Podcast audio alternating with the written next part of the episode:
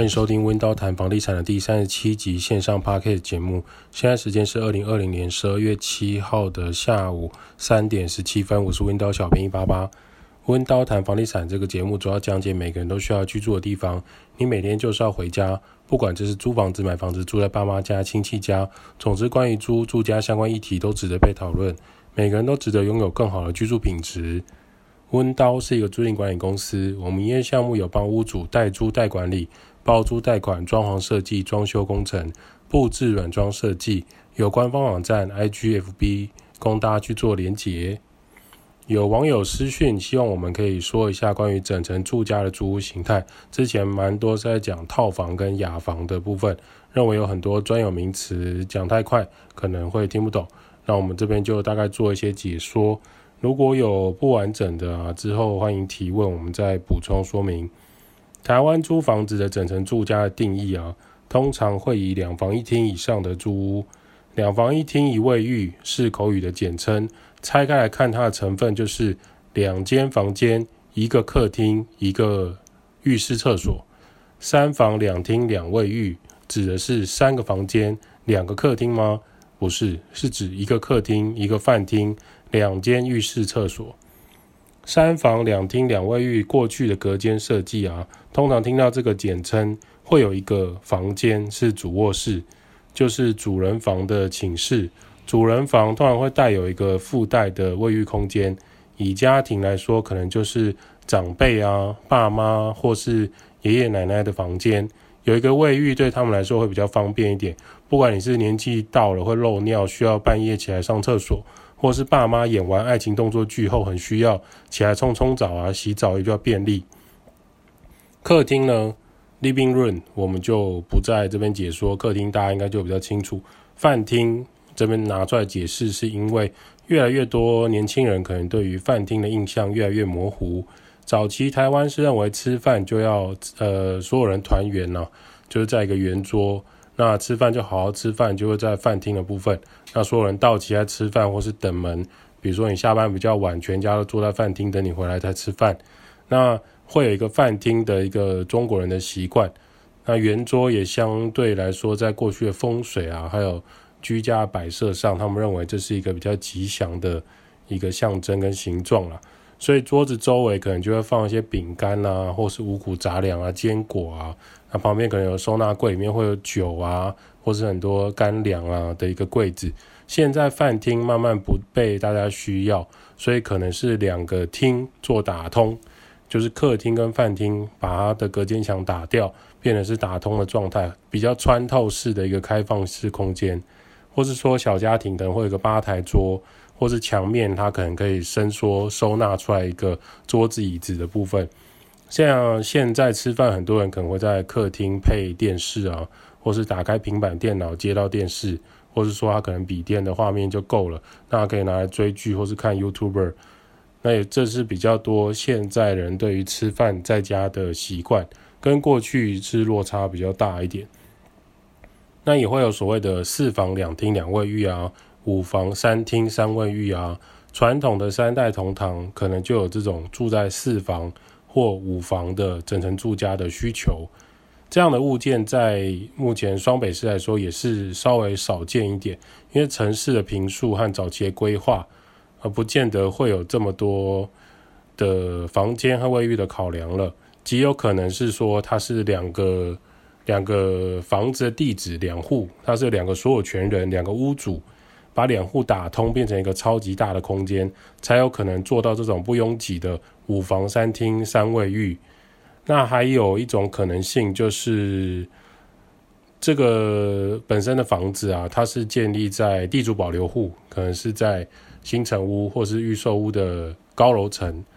那它比较会像是就是有钱或有势力的人在高楼层住家为主，你就把它想象成是那种饭店保留的高级总统套房，整个空间是很宽敞的，会有客厅、饭厅、房间、衣帽间，很多外商主管或是台湾比较有财力的人就会考虑住这一种，像很多日本主管来台湾工作，或是日本老板来台湾度假，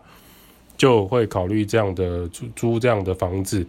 那台湾呢，随着现在少子化和很多年轻人搬出来住，不再会跟爸妈长辈住在一起，那这样四房五房的需求就开始下滑。既然房间数越来越往上的需求减少，那建设公司就开始伤脑筋了，就找建筑师啊、室内设计师开始脑力激荡，未来的房间应该怎么样配置会比较好？国外有一阵子很流行零房零厅两卫浴的空间，它不做隔间，甚至是挑高的，可能把天花板、呃屋子的顶楼也都掀开，做一个天井自然采光，不做隔间，用书柜或衣柜或收纳柜来取代这种隔间墙。甚至也有用拉帘或是隔间板来做切割空间，做到比较有弹性的调整。这个是国外有一阵子非常流行的，也有在室内运来货柜屋的形式当做隔间，工业风吹起。呃，现在很多货柜屋很厉害啊，它可以装冷气，基本上在货柜屋里面居住是很舒适的。不过台湾寸土寸金的土地以及建筑法规相当严谨的情况。在台湾，你如果是这种这种开放式的房间，或者是货柜屋来做隔间，是比较少见的方式。之前台中就有所谓的货柜市集，后来也因为违法的关系无法继续营运下去。违法的层面就很广，它可能是没有营业登记啊，没有符合建筑法规啊，没有申请消防审查，没有符合消防法规啊，也有可能。另外一种可能是没有让当地的政治人物点头同意啊，甚至你没有到当地的流氓黑帮拜个码头高抬贵手，都是有可能的。你说文明社会怎么可能会有这么多荒唐的事情？但其实是有的，在台湾这片土地，大家多少的耳闻，也行之有年。于是台湾就从刚刚讲到的五房、四房、三房开始往下延伸，从两房一厅一卫浴开始着手。从大坪数的两房一厅一卫浴，慢慢受到消费者的喜爱，规划成小坪数的两房一厅一卫浴，甚至有一房一厅的形式，会有这些巨大的转变，还有几个原因可以推断。第一个，房间的单价坪数实在售价太高了，过去的大人们、老人们已经把房地产玩烂了。从一坪九万炒到一坪四十九万、五十九万、六十九万，开始过着退休度日的生活，把这个房地产的泡泡炸弹丢给未来的人来处理。当小孩子长大变成大人的时候，你真的懂了大人在做什么时候，你也来不及了。房地产的价格早已垫高，以前最早一平房屋可能九万，九万已经算很贵了。总坪数三十坪的房子，总价只要两百七十万。就算你说当年人民的薪水比较差，每个月薪水只有一万五，说实在，两百七十万这也不是天文数字。更何况当时正是台湾经济起飞的期间，听说台湾前烟角木，怎么会对于买房很有压力呢？以及大家一直鼓吹的有土是有财的民众中心思想，根本就只是玩大富翁游戏而已。你经过这块土地要不要买，一念之间；你经过这个房子要不要买，一念之间。所以我们常常开玩笑说啊，假设可以穿越时空啊，一定要回去揍很年轻的阿公跟阿嬷，还在那边浪费时间跳舞啊，骑野狼出去度假，浪费时间，赶快去买房子，你的未来子孙就靠你了，知道吗？不要在那边玩一些有的没的，好吗？这个就是我们刚刚讲到的差异了。你说每个月薪水只有一万五，一年累积起来也是基本上已经是房屋总价的十分之一了。那既然没办法穿越时空，我们来看现在的房价，一平抓五十万就好。先不讲那种七十万、八十万的豪宅等级以上的房子，用三十平的房宅计算，一平五十万的房子。我们原本是一平九万，三十平就两百七十万。现在用三十平的房子，一平五十万就要一千五百万。假如你今天马上就要买房子，买房子的头期款两成，就等于是要先拿三百万出来。什么？你没有三百万？那你旁边站，我连茶水都不会倒给你。销售中心的小姐只服务得起马上有三百万可以成交的人哦。你慢慢看，我先去忙的微笑表情。三十平的房子，自然就会让很多年轻人想买房成家的打退堂鼓，于是就开始锁定总坪数有没有在二十平以下的房子呢？那么一平四十万或五十万的成交价来看，用二十平来计算总价，就会缩小成八百万到一千万总价的房子。如果年轻人想要立刻买房，愿意背起这个贷款六百万到七百万的房屋贷款，他确实有可能拥有一间二十平数的小两房一厅两卫浴的空间。站在经济跟实物上的考量，确实买八百万的房子可能比一千五百万来得容易，也比较有机会了。也许在自己六十五岁退休前，还有机会把这个房屋贷款缴完。至于是不是每个人都有这样的买屋冲动，我们就另当别论。那整体大环境跟媒体为什么还是鼓励大家买房呢？有一个阴谋论可以再跟这边跟大家说了，你要当做是我们梦到的也可以。如果你买不起新成屋跟预售屋，你是不是会去市面上找中古屋，找很多房仲或是五九一打开自己去找屋主自售？当年买房子的这些叔叔阿姨们呢、啊，他买房的成本啊只有两百万、三百万、四百万。当年不小心当盘子的、啊，也他也只买成本五百万而已。当初的房子都是大概两百万到五百万之间。现在过了这么多年，他们手上的房子早就已经没有房屋贷款。放眼看过去，多少屋龄四十年以上的房子，现在随随便便都可以卖你七百万、九百万、一千两百万，还有两千多万的。当然，鼓励有土斯有财啊！我一定要拼命的植入人们，后代人们也应该要有这个观念：有土司有财，总要有人接下一手啊！不然这些叔叔阿姨怎么卖卖给你呢？他要怎么下车呢？他当年的五百万的房子，现在卖一千两百万，很吃亏吗？我们就问这个问题，让大家去做思考。第二个原因。是新婚夫妻和小情侣不想要跟父母或是爷爷奶奶住在一起，生活习惯跟饮食习惯落差实在太大，加上现在年轻人普遍都熬夜的习惯，完全住在一起就是打架吵架而已，就有搬出来住的需求跟冲动。租屋上不见得会马上就挑选三房或四房的物件来做承租，只有两个人的情况可能会带上一只猫或是一条狗。可能就会想要租整层的住家，经济不允许的情况下，就往下修正，变得比较大一点的套房。往上提升一个想法，就会寻找一房一厅一卫浴的空间，甚至直接找小的两房一厅一卫浴的空间，一间拿来睡觉休息，另外一间作为工作室或者是直播、吃播或者是拍照打卡的房间，又有客厅又有厨房，可以自己煮东西。重点是养宠物比较不会有问题。通常套房或雅房的房东都明文规定，他们不能同意养宠物，整层住家的规范就会相对宽松很多。除非今天电梯大楼的管委会他们有开会明文规定不可以养宠物，也通过所谓的租屋规约的，这点请租房子人要留意。第三个原因就是，呃，现在已经不是所谓的少子化，而是无子化年代，不生小孩的心态产生。年轻夫妇和青壮年夫妻想要有两个人的个人空间，却不希望有小孩的压力存在。在万物齐涨的经济恐惧之下，各种娱乐和消费欲望又提升。对于想要生小孩、养小孩的责任，还有这种巨大的压力下产生的恐惧，纵使有很多公公婆婆愿意带小孩的承诺之下，众多夫妻对于想要养小孩、生小孩的意愿就会降得很低。除了套子破洞，不小心有了。或是喜欢小孩，或是各种宗亲姓氏压力之下，就会产生这种无子化的现象。那么租一间很大的房子，三房两厅两卫浴，四房两厅两卫浴根本就不存在，没有这个需求。因此，房子越大，甚至打扫和整理起来也会很麻烦，就会提升更多租屋上的成本。那么他何必去租那么大一间的房子呢？他可能就会想要去找。小的两房一厅，或是呃独立套房的大套房，或是楼中楼的新城屋，有管理员，有人收垃圾，对他们来说，这样的需求还是比较高的。从以上三个原因就可以察觉，为什么市面上的两房一厅、一房一厅大套房的需求会大幅提升呢？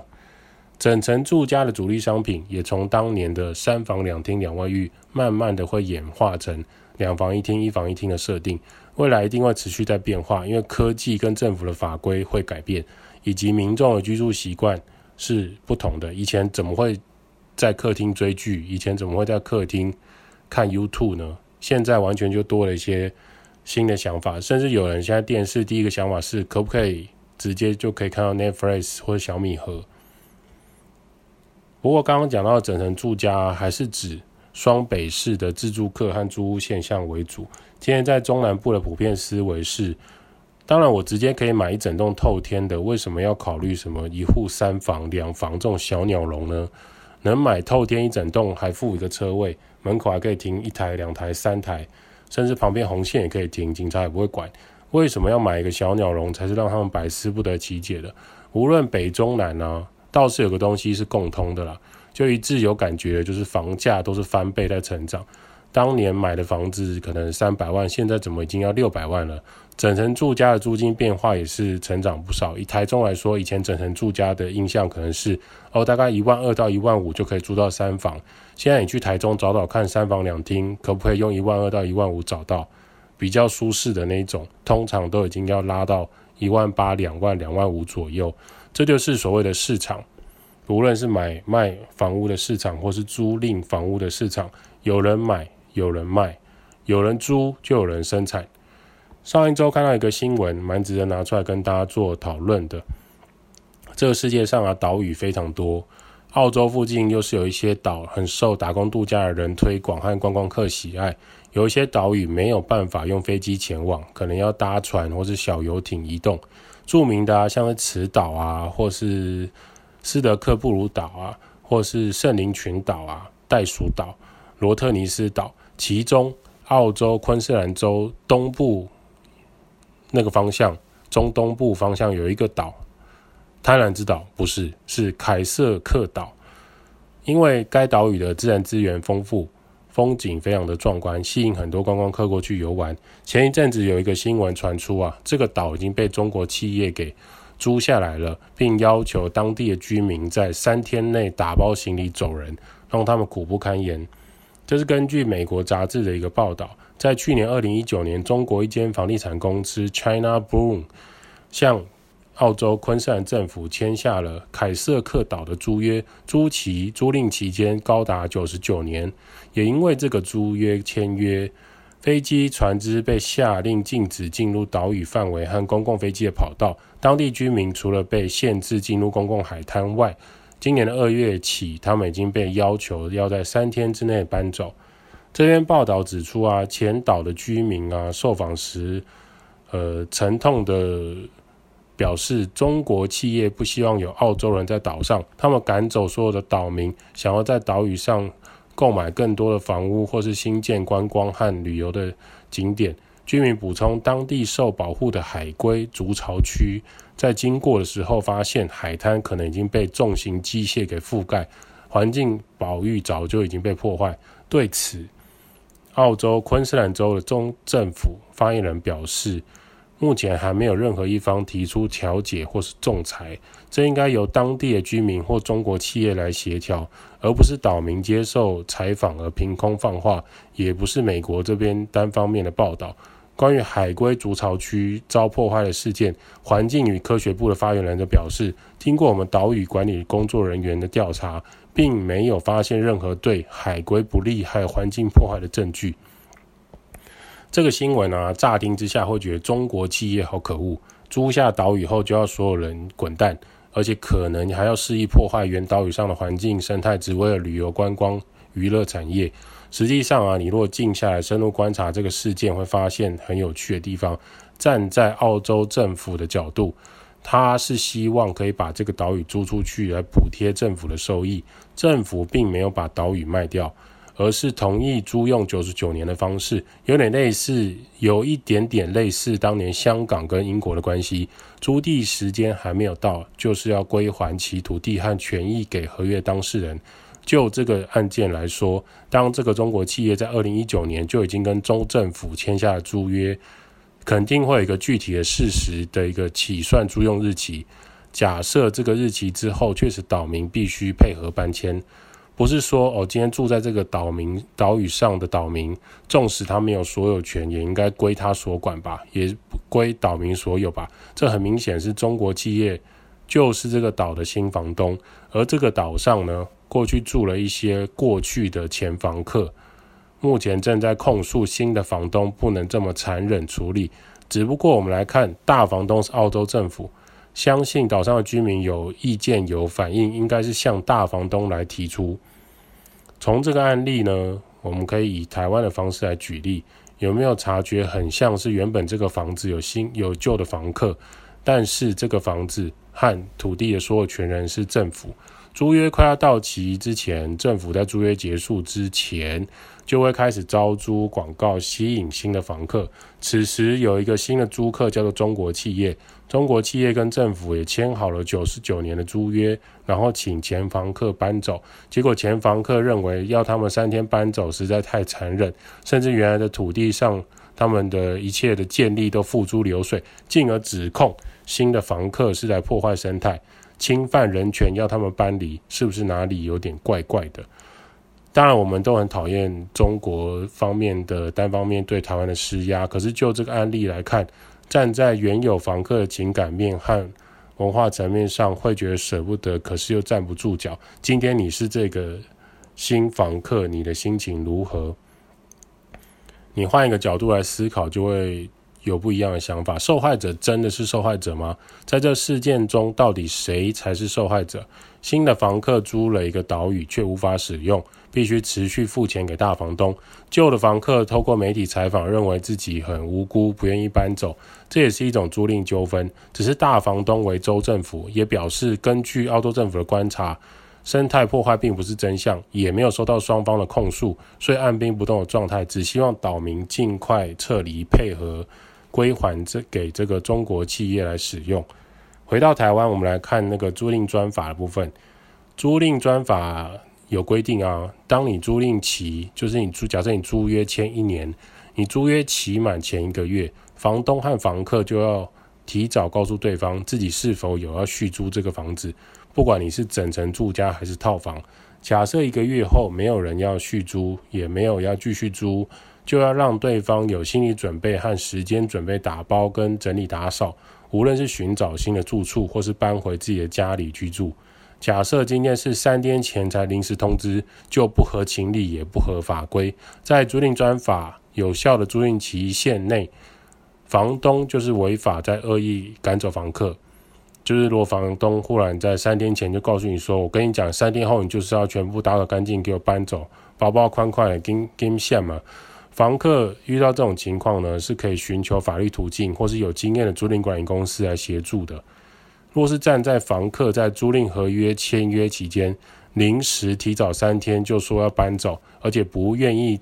缴租金，还希望拿回两个月押金，站在合约成立的状态下，就是房客违约，房东可以依照双方签订的租赁合约来执行违约处理。我们从这个房屋租赁定型化契约应记载的事项说起，里面其实就有提到，当你想要提早终止租约的情况分成两种，一种叫做得，一种叫做不得。前者是指房东或房客只要在约定时间至少一个月内通知对方，那么就不用给违约金，就是双方如果协议好。在约定时间内前一个月通知对方，让大家有弹性，就不用付违约金。但举例来说，就是说我跟房东签约时就约定好，假设我未来因为工作有异动的需要，我一个月前通知，可不可以提早解约搬走？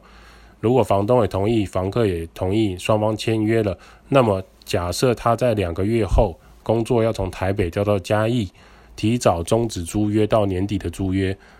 他只要在搬走前三十天告诉房东这件事情，房东就不能扣他押金，这也是当初房东同意的。如果今天公司临时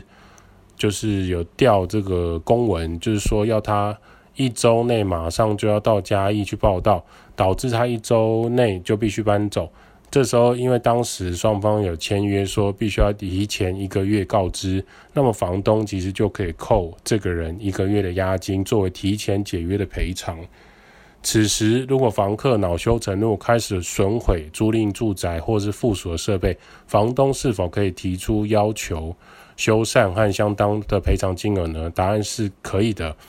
有一些房客在这种呃自己违约在先又恼羞成怒的情况下，开始做破坏租赁房屋，或是在里面涂鸦或者是泼粪。有些承租人房客甚至开始吃迟缴租金。水电管理、能源费开始迟缴，基于上面这两种常见的纠纷纠纷，房客等于是片面提前解约，房东是不用给予对方违约金的。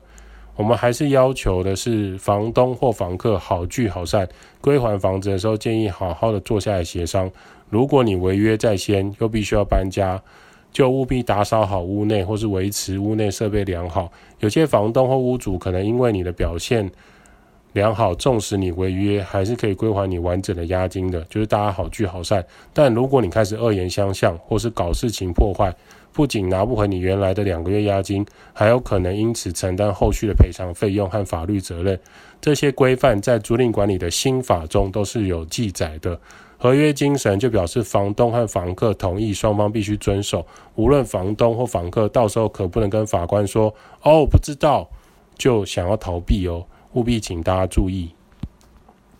温刀照顾房客就像我的家。代租代管、包租代管、装修工程、布置设计。Podcast 分享租屋投资房地产。今天的温刀谈房地产就先到这儿。如果有什么想法，欢迎私讯留言，再跟我们讨论喽。